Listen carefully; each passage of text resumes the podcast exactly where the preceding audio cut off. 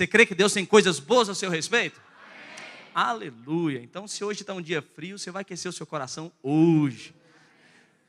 Abra sua Bíblia então em Atos dos Apóstolos, capítulo 6, a partir do versículo 8.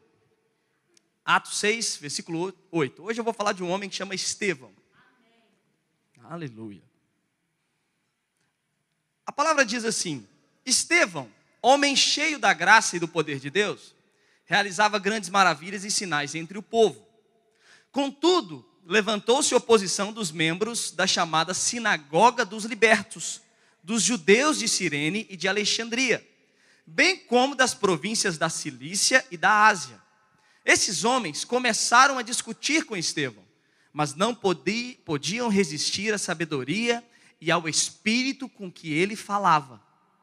Então subornaram alguns homens para dizerem: Ouvimos Estevão falar palavras blasfemas contra Moisés e contra Deus.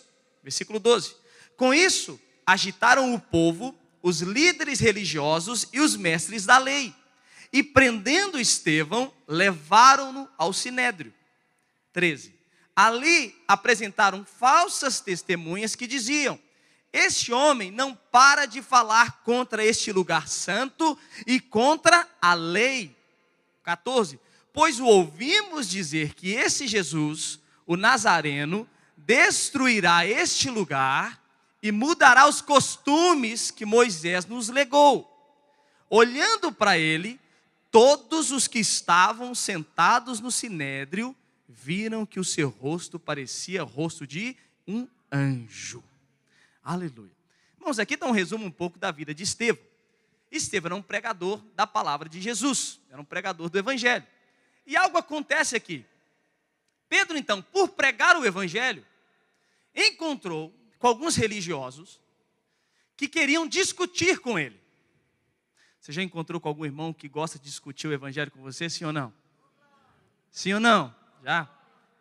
De vez em quando, ou por mensagem, dificilmente pessoalmente, mas pela internet eu recebo algumas mensagens, né? Então, até bastante. Então, Estevão pregava o evangelho. E alguns então queriam discutir. Porém, a discussão com Estevão era um pouco inapropriada, ou não, não dava para acontecer, porque Estevão não falava segundo a sua carne, mas ele pregava segundo o Espírito. Então a sabedoria de Deus estava sobre a vida dele.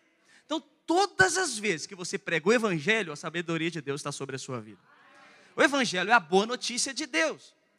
Só que, nesse contexto, Estevão pregando Jesus, a boa notícia de Jesus, eles então, vendo que não havia forma de parar aquele homem, inventaram alguns rumores de que Estevão estava falando contra o templo que era algo sagrado e importante para um judeu, que era a casa de Deus, e também contra Moisés, a qual foi usado por Deus em ditar toda a lei e todos os costumes de um judeu.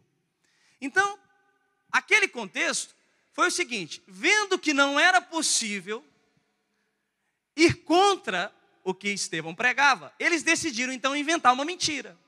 Falaram assim: olha, vamos falar o seguinte: Fala que esse homem está falando. Você quer causar confusão?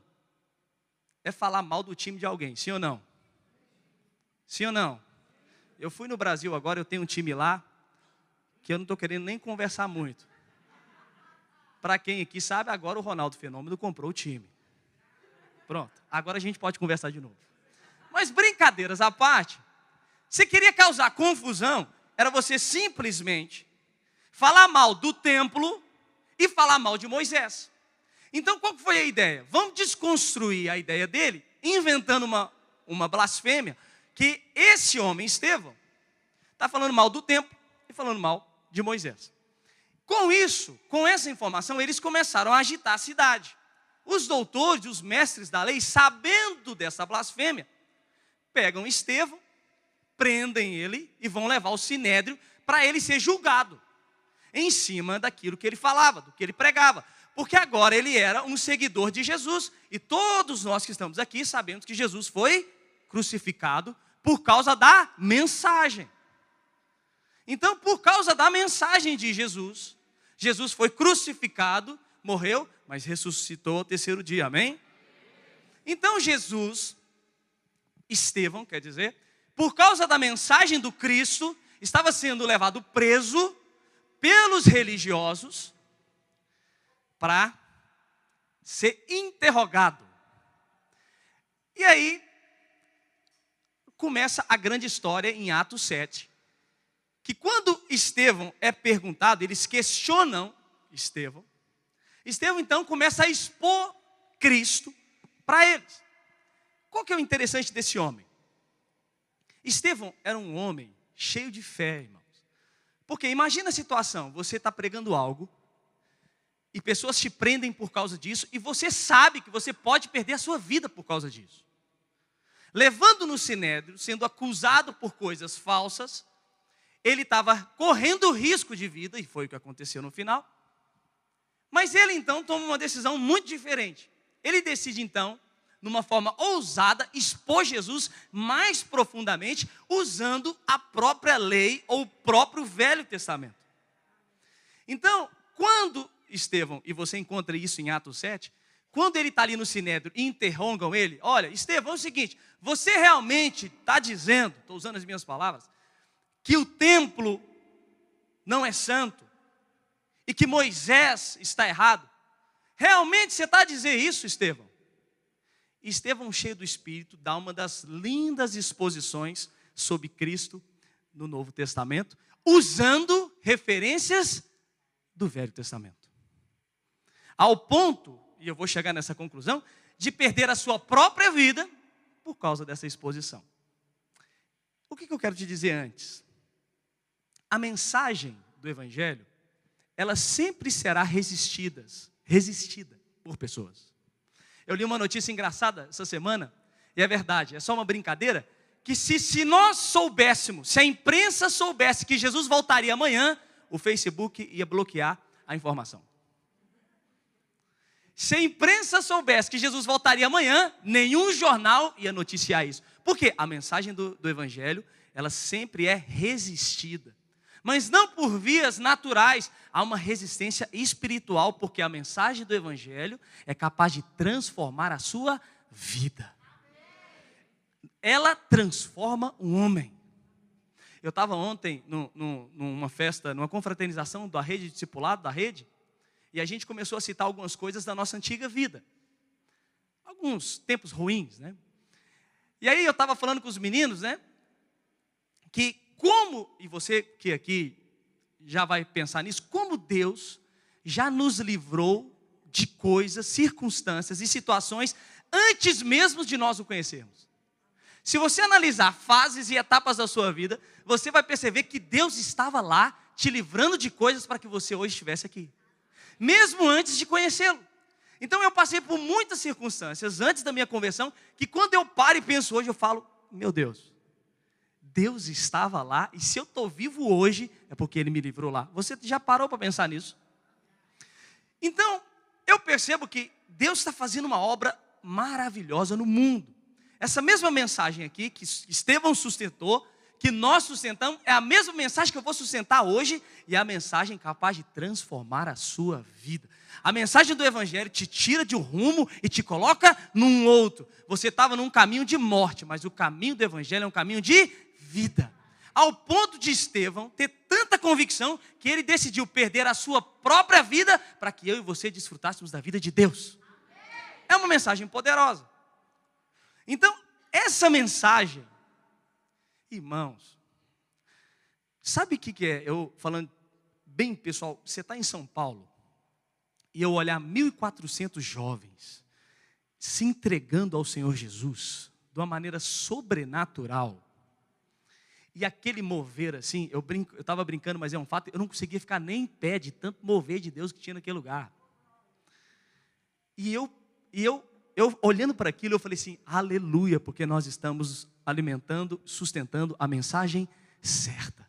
Quantos jovens, tudo de quanto é tipo, de classe social, de estilo, de tribo, de raça, de língua, diferentes, ouvindo a mensagem do Evangelho e tendo a vida transformada. Vou te falar uma coisa: você quer ter uma vida transformada? Ouça hoje a mensagem do Evangelho, a sua vida nunca mais vai ser a mesma. Às vezes você está aqui, a sua vida estava indo para um rumo, cheio de problemas, dificuldade, mas Deus é um bom pai e quer resolver os problemas para você. Por isso que Ele te trouxe aqui. Você não veio aqui por acaso, acredite em mim, não veio aqui por acaso. Alguém te trouxe aqui e foi Deus. Então Estevão é levado, voltando para o contexto, porque havia uma resistência contra a mensagem. Aqueles homens não queriam que Estevão pregasse o evangelho de Jesus. Porque o evangelho de Jesus é libertador. Depois que você conhece o evangelho de Jesus, a sua vida nunca mais é a mesma. Mas sabe o problema? O problema é que quem estava se opondo ao evangelho eram os religiosos. Os religiosos eram os principais aqui a se opor ao evangelho. E aí então Estevão é levado. E aí ele faz a exposição de Cristo de uma maneira lindíssima. Ele começa falando de Abraão, isso em Atos 7, eu vou ler com você. E ele cita vários homens do Velho Testamento para chegar numa conclusão sobre Cristo.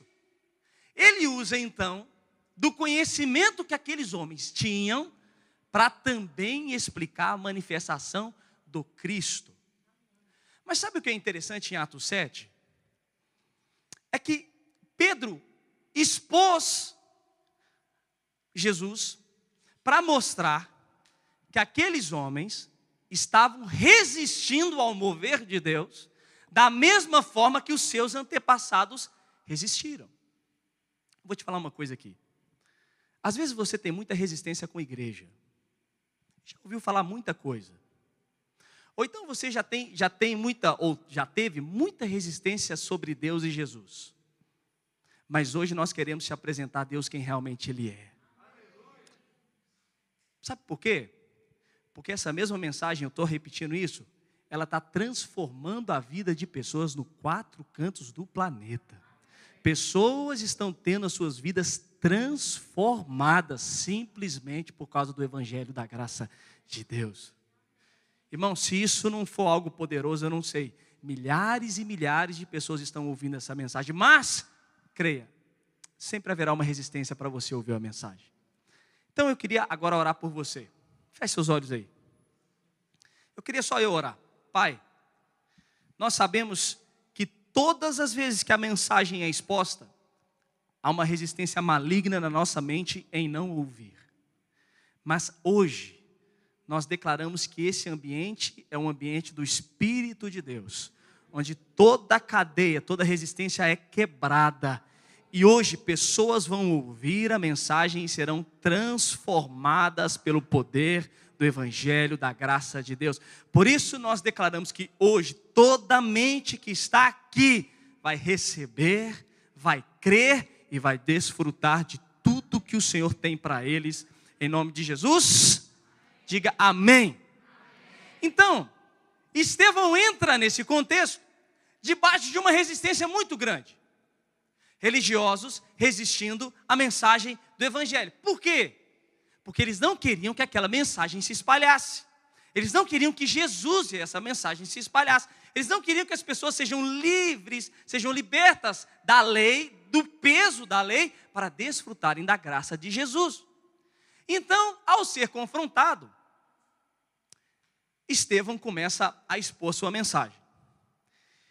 E ao expor a mensagem, o primeiro homem que ele cita em Atos 7, ele começa a falar sobre Abraão. E abra aí comigo em Atos 7, no versículo 5, o pessoal vai colocar, Atos 7, no versículo 5. Aqui nesse contexto ele está expondo o Velho Testamento. E olha o que ele diz aqui: Deus não lhe deu, e ele está falando sobre Abraão, nenhuma herança aqui, nem mesmo o espaço de um pé. Mas lhe prometeu a ele, e depois dele, seus descendentes possuíram a terra, embora naquele tempo Abraão não tivesse filhos. Ele começa a falar de Abraão, que Abraão, isso ele expondo para os religiosos, estava debaixo de uma promessa de Deus. E que mesmo quando Abraão ainda não tinha filhos, Deus tinha prometido para ele uma descendência de filhos. Interessante isso, né? você não tem filhos, mas Deus está te falando, você será pai de multidões. Interessante isso. E nós sabemos que Abraão teve um filho. Na verdade, Abraão teve dois filhos. Abraão teve Isaac e Ismael. A Bíblia diz que Ismael foi o filho da escrava. Por quê? Deixa eu te contar um, um resumo rápido. Abraão recebeu uma promessa que teria um filho de Deus. Só que como estava demorando muito, Ismael, junto com Sara, que era sua esposa, decidiu dar um jeitinho.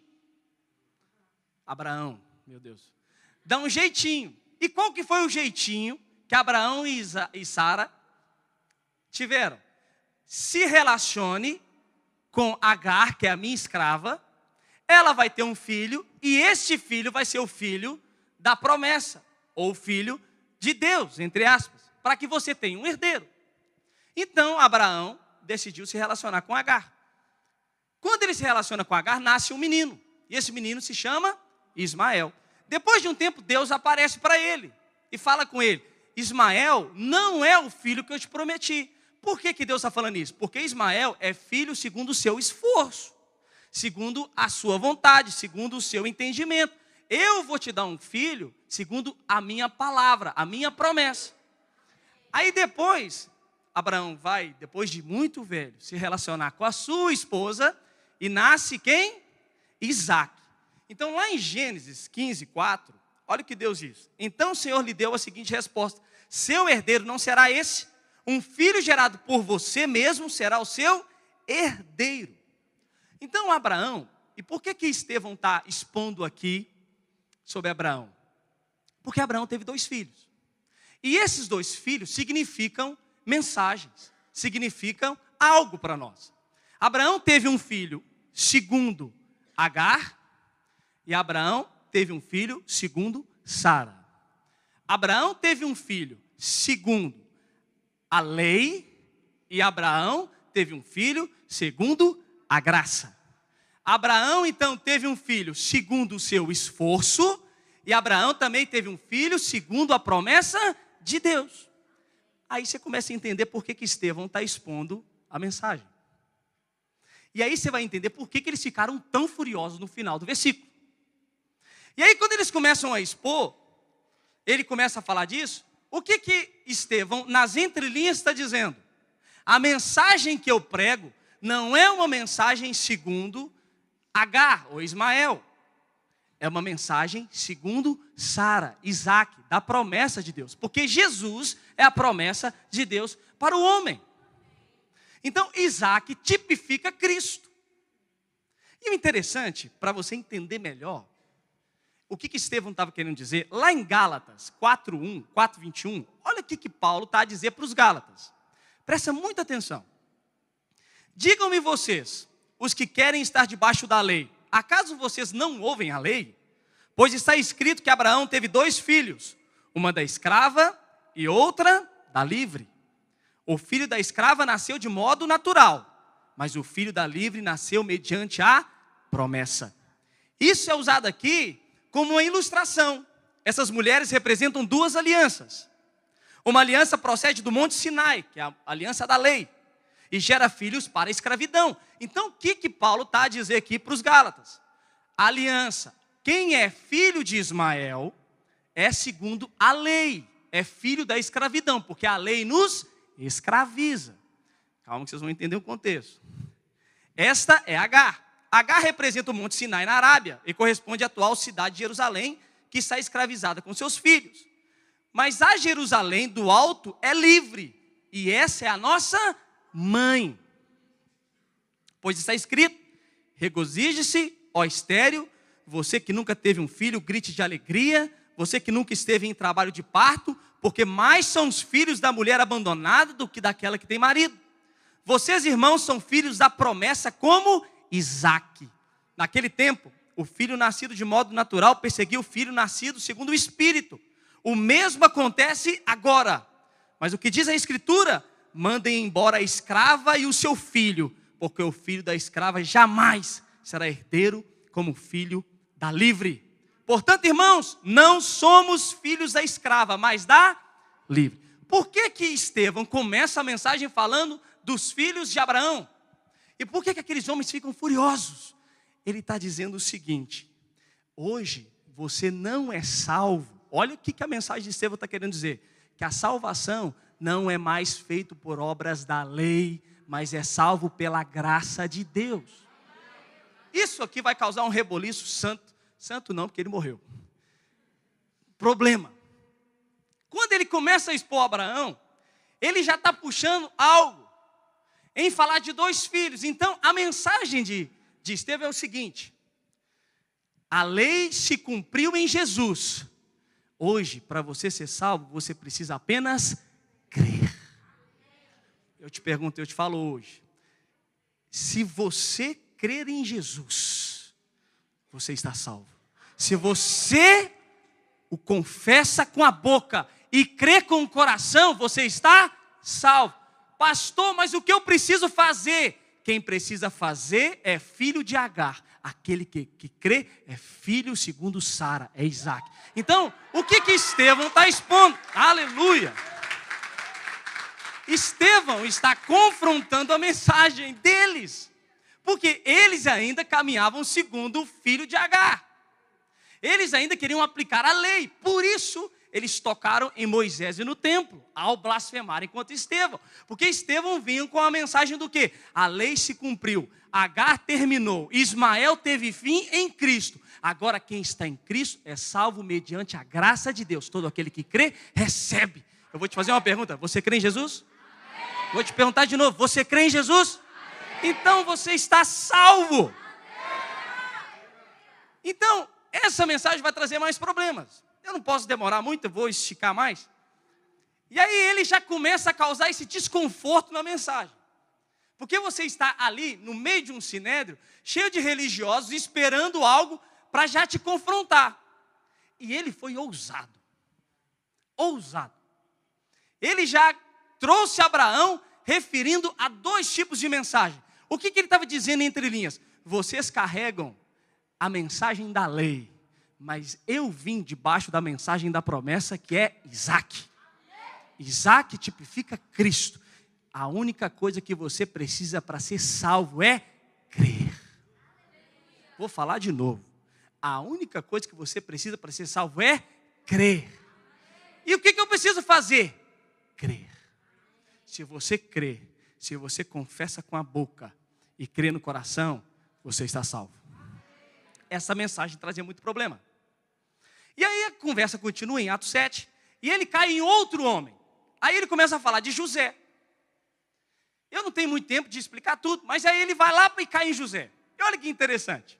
Lá em Atos 7, 9, ainda dentro do contexto, ele fala assim: os patriarcas, tendo inveja de José, venderam como escravo para o Egito. Irmãos, pensa comigo aqui. Isso tudo que eu estou lendo, ele estava no sinédrio, cheio de religiosos, o interrogando sobre a mensagem. E ele deu, com respeito, um show de Bíblia para eles. Ele deu um show de exposição bíblica e de interpretação. Ele deu um show de tudo. E aí ele cai em José e diz assim: Mas Deus estava com ele. Versículo 10 e o libertou de todas as suas tribulações, dando a José favor e sabedoria diante do Faraó, rei do Egito. Este o tornou governador do Egito e de todo o seu palácio. José também tipifica Cristo. E aí, quando ele traz a história de José, qual que é o resumo da história de José? José era um filho sonhador e sonhava que iria governar. Ao dizer isso, seus irmãos não aceitaram o seu sonho, ou o que ele falava. E decidiram então tentar matá-lo. Não mataram, decidiram não matar. E José então é levado escravo e passa por muitas circunstâncias.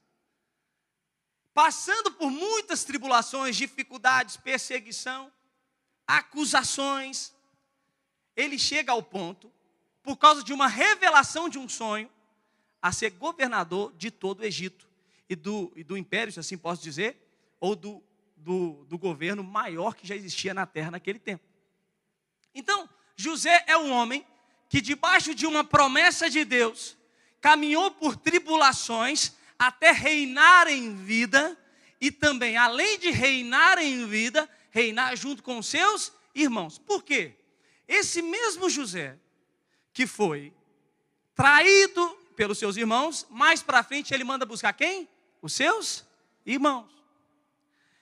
E aí, olha que, que interessante. Lá em, em, em Atos 7,14, a Bíblia diz assim: eu estou dentro do mesmo contexto. Depois disso, José mandou buscar seu pai Jacó e toda a sua família, que era 75 pessoas. Deus fez de Jesus um rei. Quando você levanta suas mãos aqui, você está levantando as suas mãos para o Rei dos Reis e Senhor dos Senhores. Porque Jesus é rei entre nós. Você crê que Jesus reina entre nós?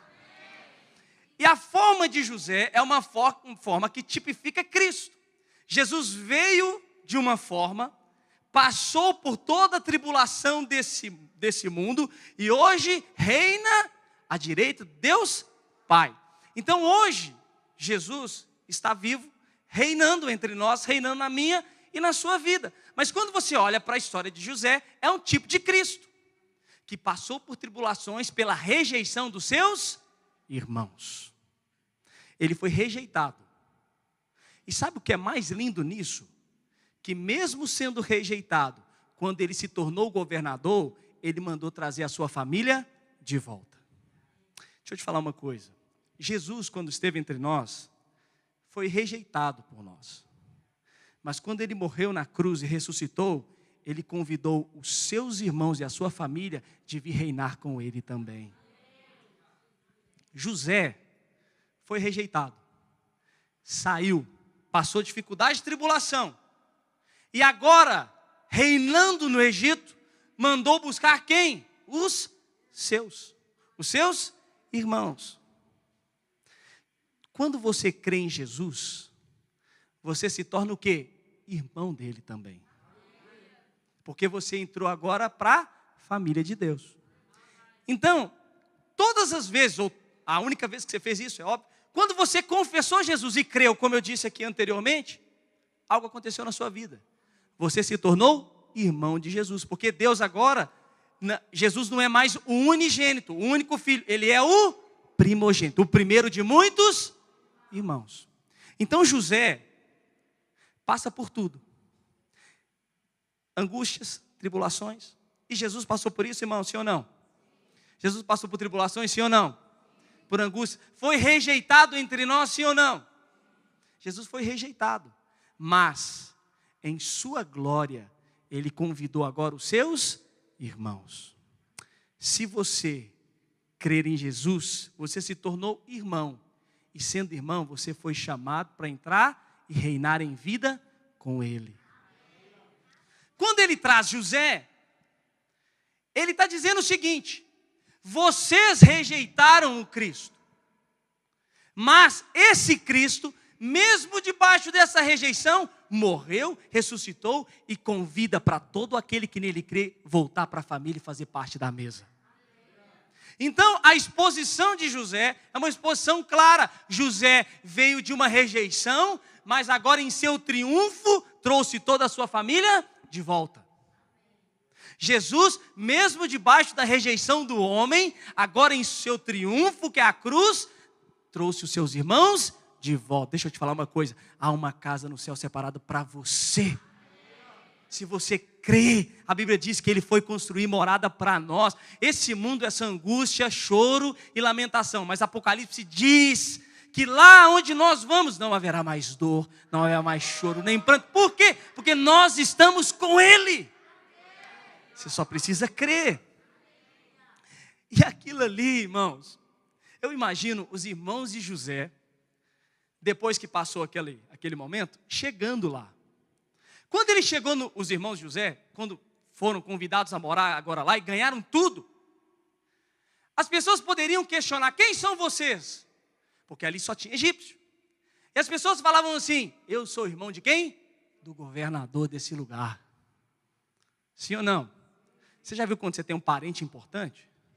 Eu tinha uma, uma, uma colega aqui que ela trabalhava no call center da TAP. E, de, e, e, eu não sei ainda, mas até um tempo atrás o presidente da TAP era um brasileiro. Não é mais não, mas é, há um tempo atrás era um, era um brasileiro, o, o presidente da TAP. E ela falava que quase toda semana ligavam brasileiros para reclamar de alguma coisa e falavam que era primo dele. Olha, meu primo é presidente dessa. Para ver se o problema era resolvido. Imagina os irmãos de José chegando no Egito. Quem são vocês? Nós somos irmão do governador dessa cidade. O governador de todo esse estado. Deixa eu te dizer uma coisa. Quando você crê em Cristo, e quando você chega em qualquer ambiente, sabe como que você se apresenta? Eu sou filho de Deus porque o meu irmão é um rei. E se meu irmão reina, eu fui convidar a reinar com ele também. Depois que você se torna filho de Deus, quando um demônio o diabo olha para você, ele não vê você, ele vê quem? Ele vê o seu irmão em você. Por isso que esses irmãos, voltando para casa, estavam debaixo da supervisão, do cuidado, do convite de quem? De José.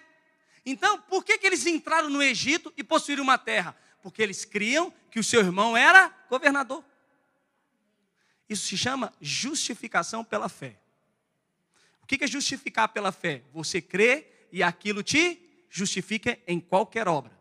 Então, entrando na terra do Egito, eles entram com ousadia debaixo de um convite. Eu não estou aqui como intruso, eu não estou aqui de qualquer jeito. O meu irmão me trouxe para cá. E todas as vezes que alguém fosse confrontar eles ali naquela terra, eles tiravam a carteirinha, estou simbolizando, viu irmão? Já viu aquelas carteirinhas antigas? Olha, deixa eu te mostrar quem eu sou. Eu sou irmão de José. Está vendo o apelido que ele tem? Eu também tenho o mesmo. Então, tudo que ele possui, eu também possuo. Tudo que ele tem, eu também tenho. Na verdade, quem me deu todas as coisas foi ele. Então, quem está em Cristo, recebeu todas as coisas com ele também. E se você, quando crê em Cristo, a obra de Cristo foi instalada dentro de si. Então, quando você entra, não é você, é o próprio Cristo. E aí a obra continua. Depois de José, ele vai citar Moisés. E o interessante é que ele foi confrontado por falar contra Moisés. E lá em Atos 7,35, ele fala assim: Este é o mesmo Moisés que tinham rejeitado com essas palavras. Quem o nomeou líder e juiz, ele foi enviado pelo próprio Deus para ser líder e libertador deles, por meio do anjo que lhe tinha aparecido na sarça. Ele os tirou de lá, fazendo maravilhas e sinais do Egito no Mar Vermelho e no deserto durante 40 homens. Aí quando ele sai de José, ele continua a sua exposição bíblica e cai em Moisés. Moisés tipifica também quem? Cristo. Porque Cristo é aquele que nos tirou da escravidão e nos levou para a terra da promessa de Deus. Então, quando ele pega, e é interessante, irmãos, quando ele começa a falar de Moisés e ele fala mais outras coisas, ele está dizendo o seguinte: que esse Cristo, nas entrelinhas, tipifica Moisés, que veio para tirar todo aquele que crê da escravidão. Que tipo de escravidão? Duas. A escravidão do mundo. O que é a escravidão do mundo? É a sua antiga vida. E também da escravidão da lei. Porque agora ele cumpriu toda a lei no nosso lugar. Então, este Moisés, e agora tipificando Cristo, nos libertou de duas escravidões. Primeiro, da escravidão do mundo, das coisas do mundo, da vida do mundo, para nos colocar no reino. Sabe o que a Bíblia diz? Que ele nos tirou do império das trevas e nos colocou no reino do Filho do seu amor. Irmãos, isso é poderoso demais. Jesus nos tirou de um império onde tinha um ditador que é o diabo, tirou sua vida de lá e colocou agora debaixo do reino do Filho do seu amor. Hoje você é governado por Cristo. Então, se você crê, o sim, olha como que isso é poderoso. O simples fato de crer em Jesus tira você de um ditador que é o diabo e te coloca debaixo de um rei que é Cristo. E Moisés simboliza isso, essa transição. Moisés foi o homem escolhido por Deus para tirar os hebreus do Egito e levá-los à terra da promessa de Deus. Jesus é este homem, nos tira da escravidão, do império das trevas e nos leva para o seu reino. Só que aqui as coisas começam a ficar mais estreitas. Porque nesse momento, até o momento, melhor dizer, ele disse a Abraão, ele disse a José, e as coisas caminhavam, mas só que haviam duas acusações contra Estevão, que era sobre o templo e sobre Moisés. Eles falavam, como eu li antes, que Estevão estava blasfemando, falando contra o templo e Moisés. E aí, quando ele começa a citar Moisés, ele fala que esse mesmo povo, e você vai ler isso nos versículos seguintes, que traiu, ó, que foi liberto, que saiu da escravidão, depois fez um bezerro de ouro e tirou Deus novamente do centro do seu coração. E aí ele continua a exposição e cai lá em Davi e Salomão. E é lindo essa passagem, porque lá em Atos 7,45, ele começa a falar do tabernáculo, da morada de Deus. Diz assim: Tendo recebido o tabernáculo, nossos antepassados o levaram sob a liderança de Josué, quando tomaram a terra das nações que Deus expulsou diante deles. Este tabernáculo permaneceu na terra até a época de Davi, que encontrou graça diante de Deus e pediu que ele lhe permitisse providenciar uma habitação para o Deus de Jacó mas foi Salomão quem construiu a casa. E aí agora ele entra num outro ponto de detalhe. Ele sai de Moisés, a qual ele estava sendo julgado por causa disso, e cai agora no templo. O templo, que foi construído por Salomão, como ele disse, era onde Deus habitava, e os judeus tinham isso como certeza. As divisões, o átrio, o santo, o santo do santo. E aquilo sempre foi sagrado para o judeu. E aí vem Estevão falar sobre o templo. E eu não sei se os irmãos se recordam que Jesus, uma vez confrontado, ou expondo a, a Escritura, diz que em três dias ele reconstruía o templo. Mas quando Jesus disse sobre isso, ele não estava falando sobre uma construção natural, ele estava falando da sua morte e da sua ressurreição. Que depois que ele morresse e ao terceiro dia ressuscitasse, Agora o templo não seria mais feito por mãos humanas, mas Deus habitaria em nós. Até aquele momento, Deus estava ali, mas a reconstrução do templo feito em três dias aponta para a morte e para a ressurreição, porque depois que Jesus ressuscitou, Deus agora saiu do templo e mora em cada um de nós. Então, vem Estevão com isso. Estevão, eu, eu falo que Estevão, ele cutuca, num bom sentido. Ele, ele, ele, ele é ousado para falar. Por quê? Porque quando ele toca nisso, até o momento está ok. Mas no versículo 48, Estevão fala assim: Todavia, o Altíssimo não habita em casas feitas por homens. Aqui começa o último ponto de conflito nessa exposição. Porque ele veio apontando Abraão, ouça-me aqui bem, e falando: hoje, nós não somos filhos de Ismael, nós somos salvos pela graça de Deus mediante a fé. Pela fé. E mediante a fé, hoje, nós, como filhos, irmãos de Cristo, somos convidados a estar com eles, justificados pela fé. Nós caminhamos porque o nosso irmão nos convidou, assim como José. José agora reina aqui, e se José reina, a família reina. Se Jesus reina, nós também reinamos. Então, ele está expondo na ótica de Cristo tudo isso.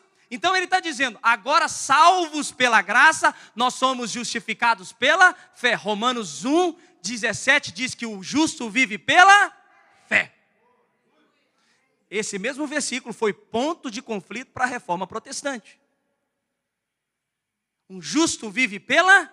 O que, que é justo vive pela fé? É que agora toda a obra de Cristo já justificou você. Quando Deus olha para você, Ele não vê você, Ele vê Cristo. Deus aceitou Cristo, aceitou você também. Está vendo que é simplesmente crer?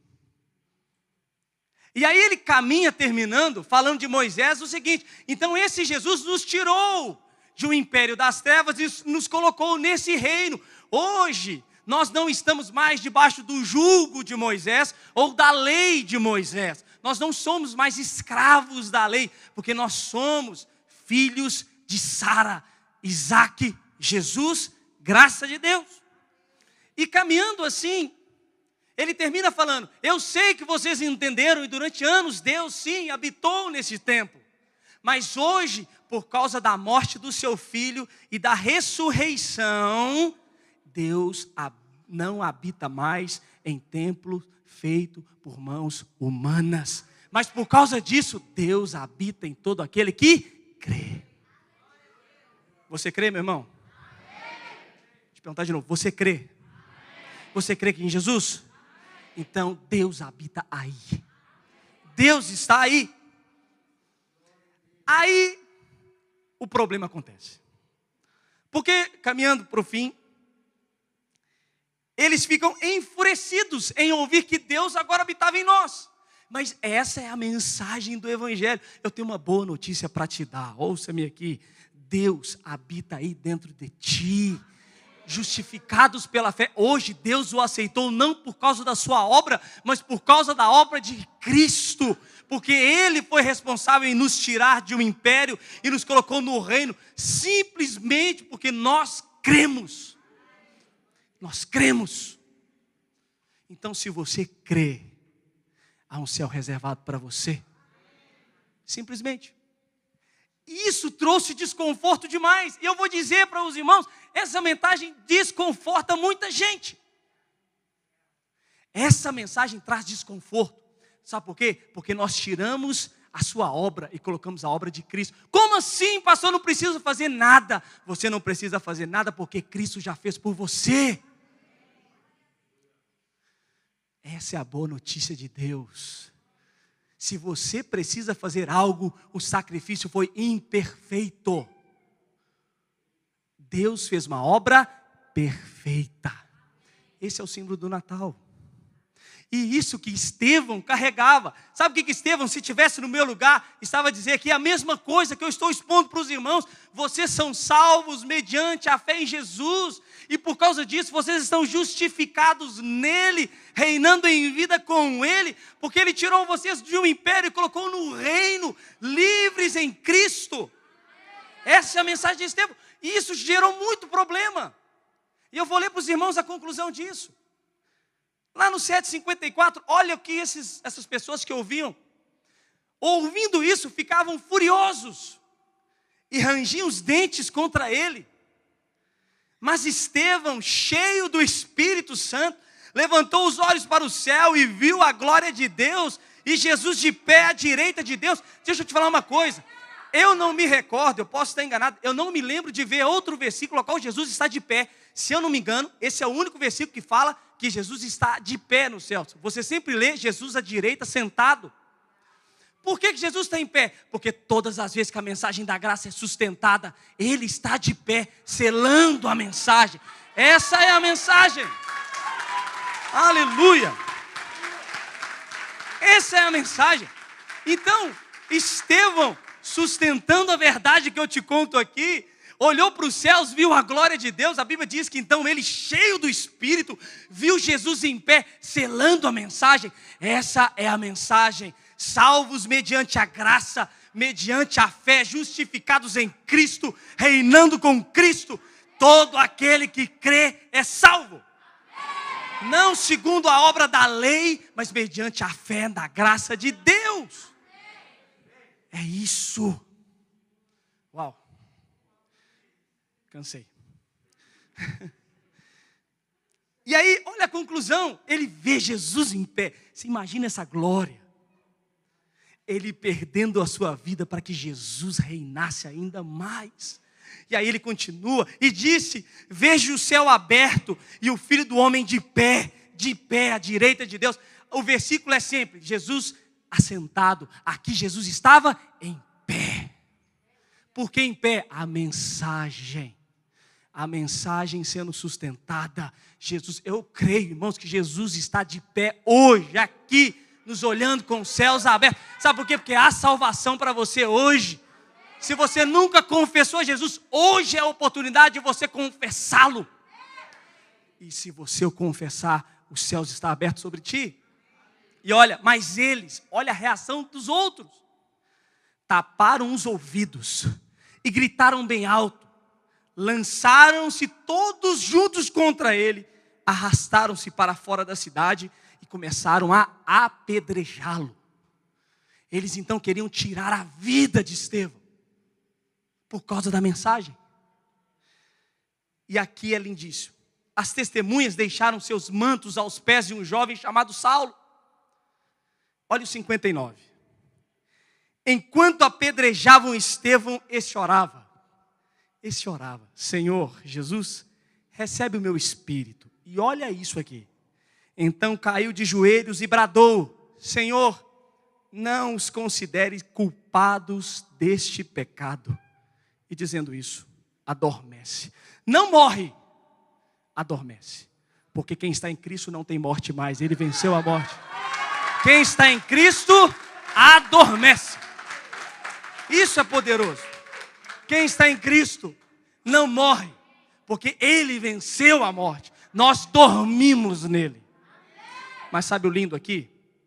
É que mesmo diante de tanta acusação, Estevão ainda deixou mais uma ponta da mensagem. Perdoados estão os seus pecados. Olha aqui, eles apedrejando. Jesus já tinha morrido, sim ou não? Sim, não tinha, irmãos? Jesus já tinha morrido, ressuscitado, sim ou não? E a cruz não foi o pagamento dos nossos pecados? Sim ou não, irmãos? Essa cruz não pagou os nossos pecados?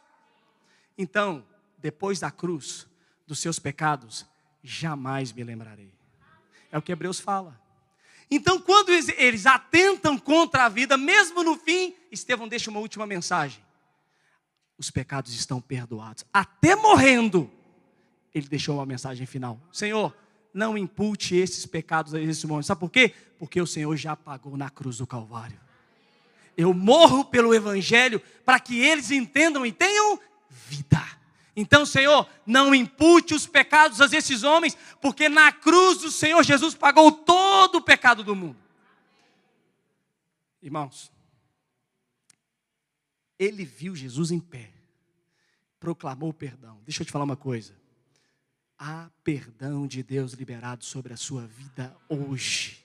Eu não sei o que você fez ontem, eu não sei o que você fez na sua vida passada. O que interessa é hoje, aqui e agora. Se você crê, todos os seus pecados estão perdoados na cruz do Calvário. Todos. Simplesmente pelo fato de crer. Os seus pecados estão perdoados. Então, a resistência a resistência desses homens eram simplesmente ouvir essa mensagem, que nos livra, que liberta a nossa vida, que nos traz paz, que nos justifica diante de Deus, a qual nós caminhamos em paz, sabendo que Ele pagou. Tem pessoas que amanhecem acusadas de manhã. Eu amanheço perdoado todas as manhãs. Por quê? Porque a misericórdia se renova todas as manhãs. Por causa disso, Estevão foi apedrejado. E todo aquele que sustenta essa mensagem também vai dar a vida para que você receba dessa vida de Deus. Fique de pé no seu lugar.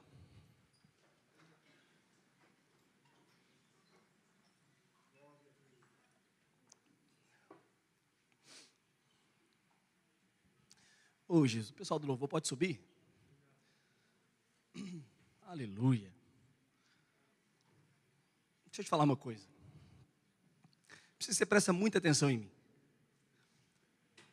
O Natal é apenas para nós um pretexto para falar de Jesus ainda mais para você.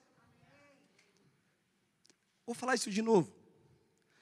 Para nós, o Natal é apenas um pretexto para falar de Jesus para você.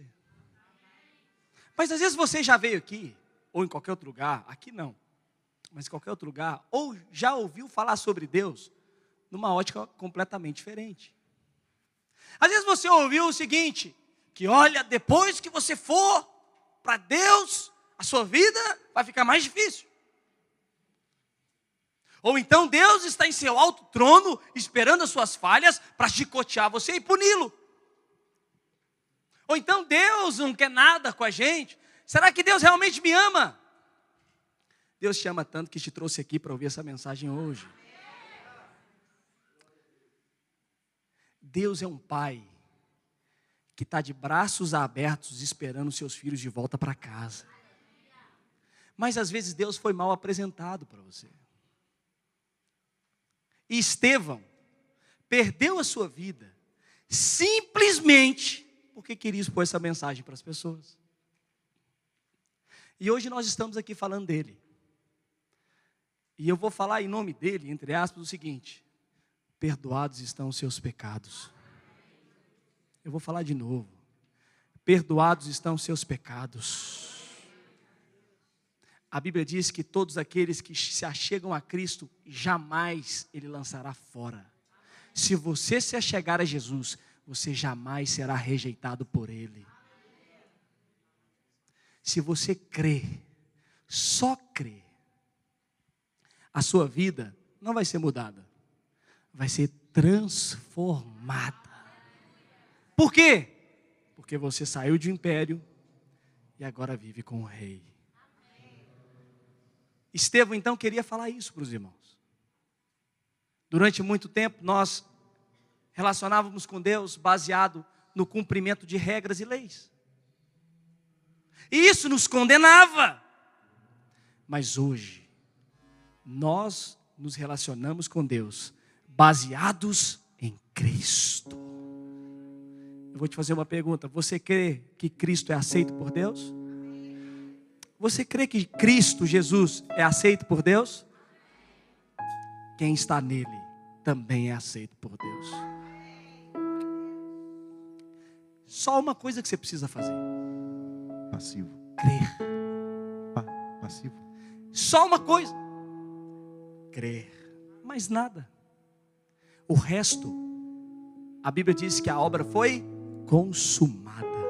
O que é consumada? Pronta. Qual que é a única ação do homem? Crer. Crer. Feche seus olhos aí. Às vezes você está aqui e me ouve. Eu preciso te falar isso. Diante de Jesus, você só tem duas opções. Eu preciso que você preste atenção nisso. Diante de tudo que eu disse aqui hoje, você só tem duas opções. Ou você aceita ou você rejeita. Aqueles homens, ao ouvirem a exposição do Cristo, a Bíblia diz então, eu li para os irmãos que eles taparam os ouvidos e gritaram alto porque eles rejeitavam a cruz, rejeitaram Cristo. E eu digo, diante de Jesus, você só tem duas opções: ou você o aceita e crê, ou você o rejeita. Essa é a opção. E hoje aqui, eu vou te dizer o mesmo. Nós só temos duas opções: ou nós aceitamos, ou nós rejeitamos a mensagem. Ou nós confessamos com a boca e cremos, ou nós fazemos como esses fariseus, tampamos os ouvidos e gritamos bem alto, a fim de que a mensagem não fosse percebida. Acredite em mim, Deus te trouxe aqui essa manhã para que você ouvisse essa mensagem. Deus tem salvação liberada para você hoje, porque os seus pecados já foram perdoados na cruz do Calvário. Você crendo em Jesus, caminha com Ele baseado na fé. Você crê e a obra está pronta, mas só há duas escolhas: ou você aceita, ou rejeita. E é importante que você o aceite e o confesse diante dos homens, porque a Bíblia diz isso: que nós confessamos a Jesus diante de todos, dizendo: Eu creio, eu creio e eu creio. Eu vou te fazer uma pergunta. Há alguém entre nós que, ao ouvir a exposição dessa mensagem, quer confessar ao Senhor Jesus como seu único e suficiente Salvador? Se há alguém, levante as suas mãos que eu quero te ver. Alguém entre nós? Há uma pessoa ali, outra lá atrás. Alguém entre nós que, ao ouvindo essa mensagem, diz: Eu creio nessa obra, eu creio nessa mensagem, eu creio nessa fé e eu creio em Cristo. Há alguém no nosso meio, levante as suas mãos que eu quero conhecer você. Que hoje, levantando as suas mãos, você confessa a Cristo diante dos homens. E a Bíblia diz que Deus o confessará, Jesus o confessará diante do Pai. Você que levantou as suas mãos, eu quero orar por você. Vem aqui à frente. Vem aqui à frente, eu quero orar por você. Pode vir aqui à frente. Aleluia, aleluia. Vem aqui à frente. Oh Jesus, vem, vem, vem. Oh Jesus. Vem aqui à frente. Não se vergonhe de vir aqui à frente, porque a Bíblia diz, a Bíblia diz que se você confessar diante dos homens, ele o confessará diante do Pai. Eu vou te fazer a pergunta de novo. Alguém entre nós que quer confessar o Senhor Jesus como seu único e suficiente Salvador, vem aqui à frente, eu quero orar por você. Vem aqui à frente, eu quero orar por você. Pode vir aqui à frente. Jesus, abaixou, mais alguém?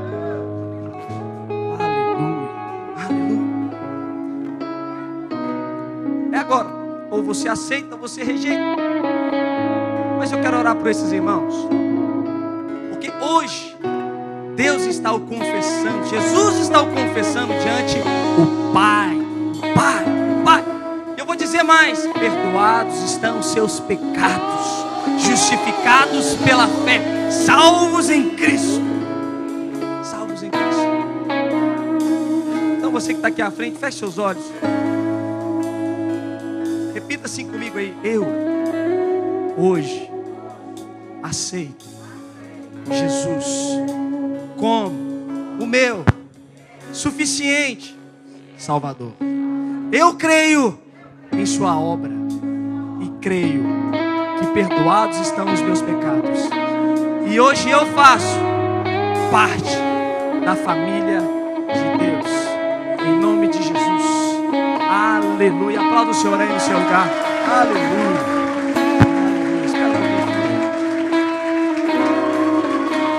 Aleluia.